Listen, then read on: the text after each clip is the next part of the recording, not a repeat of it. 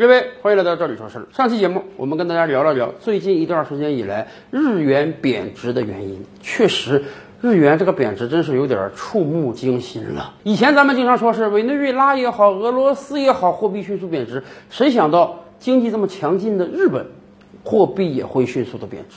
那么日元的贬值对于我们普通老百姓来讲，对于日本老百姓来讲，会有什么样的影响呢？首先说，对于中国人而言，由于离日本比较近，而且呢，相对这个文化比较熟悉，所以日本常年是我国老百姓最愿意去的旅游目的地之一。而且，即便这两年啊，由于疫情原因无法出境游了，还是有很多人特别愿意购买日本的商品的啊。咱们就说化妆品这一块儿吧，很多女性就说啊，你看。好歹我们跟日本同是东方人，所以日本人研发的一些化妆品啊，可能比这个欧洲品牌更适合中国女性。虽然日本经济这两年不太好，我们基本不怎么买日本电器了，但是日本的美妆产品、日本的药妆产品，中国人买的还是很多的。那么显而易见啊。当这个日元大贬值之后，对于全体中国老百姓来讲，那就等于直接是打个八折。原来一万日币你得掏六百四、六百五，现在掏五百块钱就可以了，确实便宜了很多。包括再过一段时间啊，当这个疫情彻底消散之后，我想中日两国之间的这个旅游交往还会恢复的。到时候你再到日本旅游，不管是饮食啊、交通啊、住宿啊、景点门票啊，那等于都是大打了一个折扣。而且这些年来还有很多人愿意到日本留学，那么很显然，以日元作为标价单位的学费是不可能变的，所以相当于咱们的留学生啊，你这个学费还有了很大一笔的节省。但是当然，对于另外一部分中国人来讲，也不一定算个好事。什么呢？是那些准备到日本工作一段时间挣日元，然后回国花的中国人。如果你这个人已经长期在日本定居了，你在日本挣钱，在日本花，那么短时间内啊，这个汇率的调整对你影响不大。可是如果你就是想在日本挣点钱，回到国内来花，这个影响可就大了。倒退十几二十年前，我国每年有大量的赴日研修生。名字挺好听的，叫研究生，实际上就是到日本很多工厂做苦力赚钱的。好歹那个时候啊，中日两国之间的这个工资差特别大啊，咱们可能一个月挣一两千人民币，人家一个月挣十几二十万日元，所以很多中国人愿意到日本去苦干几年啊，赚点钱回来消费。可是现在呢，一方面。中日两国之间的工资差已经越来越小了。另一方面，这一次日元的大贬值啊，将使得那些在日本打工的人他们的资产大大缩水。你想，原来好比说你一个月挣二十万日币，那折人民币大概是一万三啊，现在直接变成一万了。所以可想而知啊，未来赴日打工已经渐渐不是一个很好的生财之道了。当然，随着我国近些年来经济的发展，赴日研修生的数量已经越来越少了。因为大家觉得我一个月挣十几万日元，也就折合几千人民币而已。在我国有的城市，你去送外卖、送快递，干得好的话，也能挣到这个钱，甚至更多呀。当然，日元的贬值啊，对我国老百姓的影响那就是个皮毛。你要不旅游、不购物的话，根本没任何影响。可是对于日本普通老百姓的影响，那就是长远的。刚才我们说啊，按道理讲，一个国家的币值对外贬损了，那么对于挣日元、花日元、长久待在日本的日本本国老百姓来讲呢，应当不是个大问题。我又不是经常的出国购物，又不是经常的出国消费，那么国内的物价应当会保持稳定啊。哎，短时间看呢是这个样子，但是长时间可就不一定了。为什么？因为日本是个资源贫乏的国家。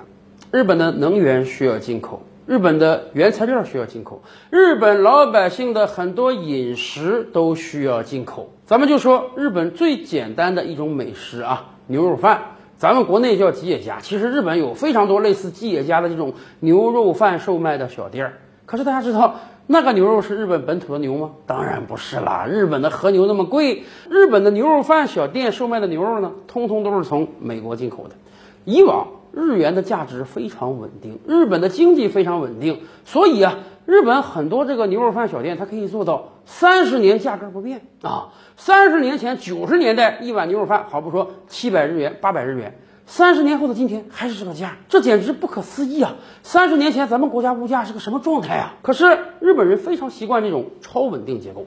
三十年了，他们的工资不上涨，他们的物价不上涨，他们的经济彻底停滞，他们已经习惯了。可是今天情况发生了巨大的变化，一方面国际市场上通货膨胀，原油价格上涨，大宗物资价格上涨；另一方面，日元迅速贬值。你那个牛肉是从美国进口的，本身美国就通货膨胀，牛肉价格就在提升，而你日元的币值相比美元又有了很大的缩水，那么怎么办？你就得花更多的钱去进口这个牛肉。一开始，日本的商家可能还撑得住，大不了我利润少一点，少赚一点钱，但是我这个价格不能调，因为日本企业有这个传统啊，轻易不调价。可是随着时间的推移，企业也不能赔本赚吆喝吧。所以，企业迫于进口物资价格的提升，就不得不调价。所以，过往三十年超稳定的八百块钱一碗的牛肉饭呢，未来就有可能变成一千日元。何止牛肉饭啊！日本有大量的物资是进口的。以往当，日元币值很稳定的时候呢，日本可以维持这样一个进口物资价格的稳定。哎，日本老百姓可以长达几十年享用一个不变的物资价格。现在不一样了，现在日本社会各种物资价格的上涨已经开始了。这一方面是因为大通胀背景，另一方面就是因为日元的贬值。因为你始终是要拿你的钱去采买海外的物资的，所以未来日本老百姓将会感受到，哎。涨价变成一个常态，在过往的三十年，虽然说日本经济停滞，三十年前的一九九零年代，它的全国 GDP 是五万亿美元，今天还是五万亿美元，三十年不变。但是呢，由于你物价不涨，工资不涨，哎，老百姓是可以接受的。可是将来日本人要面临的一个状态是啊，工资不涨，但是物价狂涨，那就会使得很多日本老百姓的生活遭受到影响。而且这样一个恶性循环下去，说不定日本的 GDP 连五万亿美元的规模都维持不了呢。更关键的是，日本还有一个隐忧，那就是日本的老龄化和少子化。这点我们非常清楚，日本的年轻人数量越来越少。但是由于经济发达、医疗水平高，所以日本八九十岁以上的老人非常非常多，这使得日本的晚年护理市场啊缺人缺的厉害。本身自己的年轻人就不够，又没有多少年轻人愿意做这种护理的活儿，所以日本老年人的照顾市场是大量的缺劳动力的。前些年，日本还通过法案，说未来要大量的从周边这些国家引入一些外劳，让这些人来做这个养老产业和其他一些的出力的产业。为什么日本可以很轻松的从外面吸引大量的外劳？主要原因就是日本工资水平高啊，日元够坚挺啊。哎，你在别的国家一个月挣一千，你到日本可能能挣五千八千。